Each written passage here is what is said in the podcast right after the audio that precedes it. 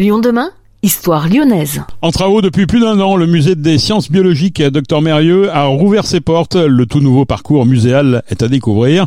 Il retrace l'évolution des sciences biologiques de l'Antiquité à nos jours, tout en mettant à disposition du matériel scientifique pour rendre la visite ludique. Notre journaliste Rachel Castan s'est rendue sur place. Le musée Mérieux à Marcy-l'Étoile rouvre ses portes.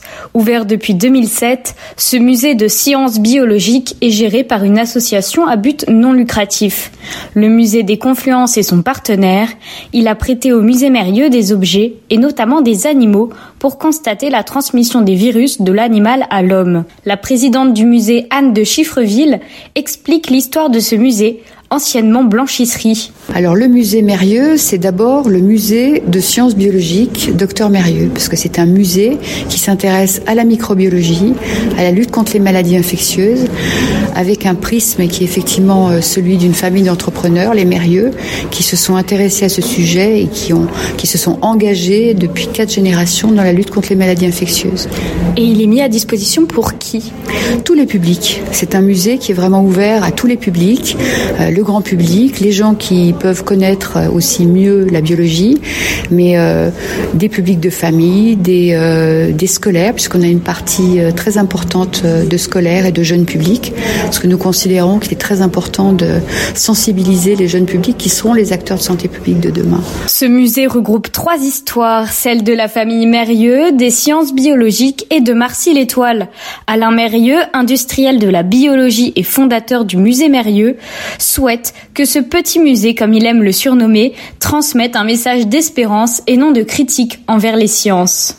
C'est un musée qui m'est très cher personnellement parce que c'est l'histoire de la famille avec euh, ses réussites, ses drames comme on a tous dans les familles et puis quand même la, volonté de, toujours continuer à travailler dans la lutte contre les maladies infectieuses et puis motiver, je dirais, ceux qui nous entourent pour faire face à tous les défis qui sont nombreux de ces maladies infectieuses qui sont les maladies émergentes, vous l'avez vu avec l'Ebola, vous l'avez vu avec le Covid, et puis le, pro le problème très difficile de l'antibiorésistance, qui est un problème majeur aujourd'hui et qui demande également une approche commune aux deux médecines humaines et animales. Il est important aujourd'hui que les nouvelles générations connaissent euh, ce, ce, problème, ce phénomène des maladies infectieuses, connaissent le problème, je dirais, de la l'infectiologie qui est transmise de l'animal souvent à l'homme. 70% des infections sont d'origine animale. Et puis également qui gardent l'espoir parce qu'on se rend compte que on a de nouvelles pathologies, on a de nouveaux défis à relever, mais la science est là. La science est là, on l'a montré en diagnostic avec la biologie moléculaire qui permet en moins d'un quart d'heure maintenant de déceler quel germe et quel traitement. Ça c'est fondamental, ça permet aux médecins sur place d'attendre pour appliquer le, le, le, bon traitement.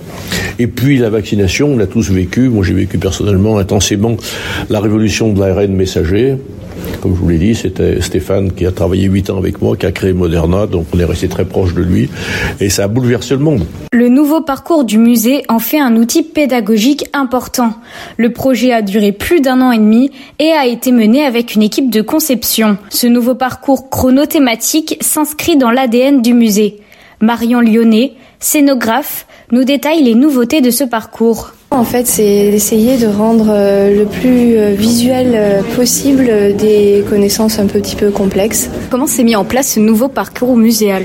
Il s'est mis en place déjà par rapport à l'écriture d'un récit et d'une scénarisation qui commence à l'Antiquité et qui finit aujourd'hui.